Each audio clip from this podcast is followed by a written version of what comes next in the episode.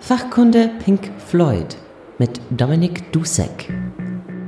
Erste Lektion. Wir haben jetzt gefunden, wir gehen mal durch diese Woche vier Folgen anhand von vier Liedern, wo du ausgewählt hast, von Pink Floyd natürlich, was das für dich so bedeutet. Wir kommen zum Lied, wo du dir als erstes wünschst, und das heißt Take up thy stethoscope and walk. Stethoscope. Mhm. Und das ist anscheinend, ja, schreibst du da, die erste veröffentlichte Komposition vom Herr Waters. Und das ist ja, ich, ich habe mich jetzt kurz noch schlau gemacht. Ich bin ja selber äh, absolut keine Pink Floyd-Kennerin oder auch nur Fan.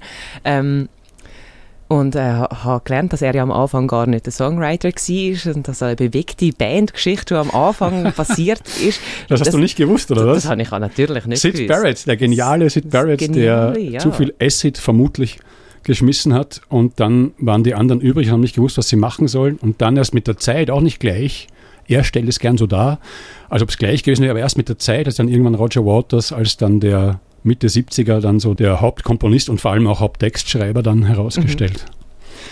Und das ist, wie gesagt, ein, ein, Anfangs, ein Anfangswerk, ein frühes Werk. Das und kann man sagen. Also es ist auf der ersten Platte erschienen, 1967, The Piper at the Gates of Dawn.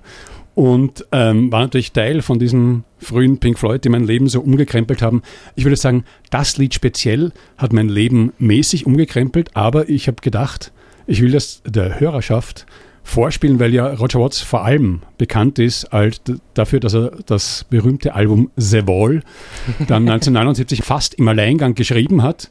Und äh, jetzt vielleicht kannst du ja sagen, du als Nicht-Kennerin, was sind die Vibes von The Wall, die du so empfangen hast in deinem Leben? Von The Wall?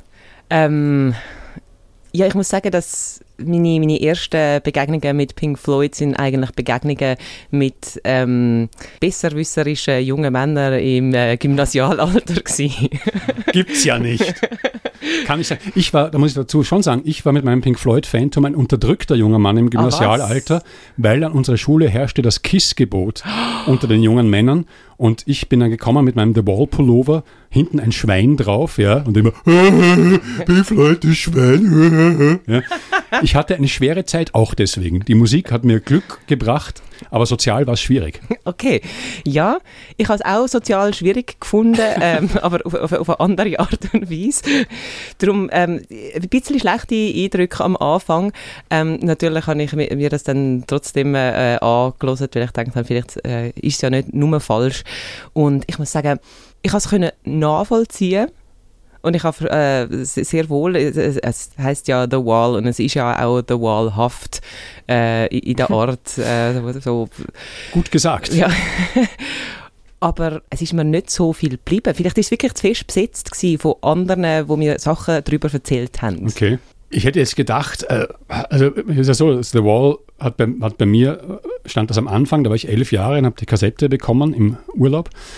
Und wenn man das zum ersten Mal hört, ist es halt so ein völlig riesiges, bombastisches Werk, das einen fast erschlägt mhm. und ein Lied geht ins nächste übrig.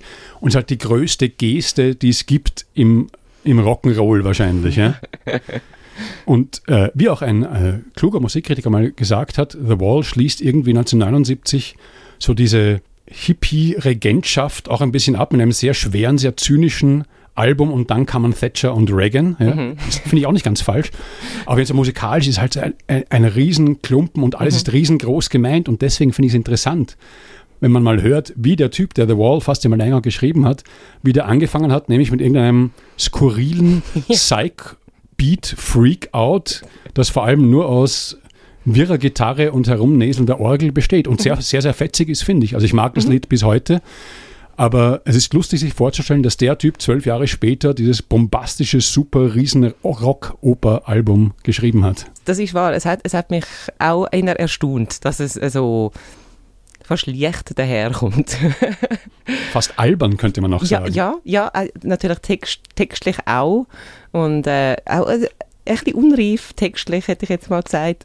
Ähm, aber das ist ja auch okay. Und ich kann nur kurz sagen, ah, ja? den, den Eindruck hat auch die Band selbst, weil wenn sie über frühe Zeit sprechen, dann sagen sie, ja, da hat Roger auch noch ein Lied geschrieben, ja, Doktor, Doktor oder so ähnlich. Das war irgendwie so, äh, ich glaube, ihnen ist es auch nicht so angenehm. ja. Mal schauen, wie angenehm das Aber ich finde es gut. Ja, du findest, Dominik findet es gut und ähm, wir hören es.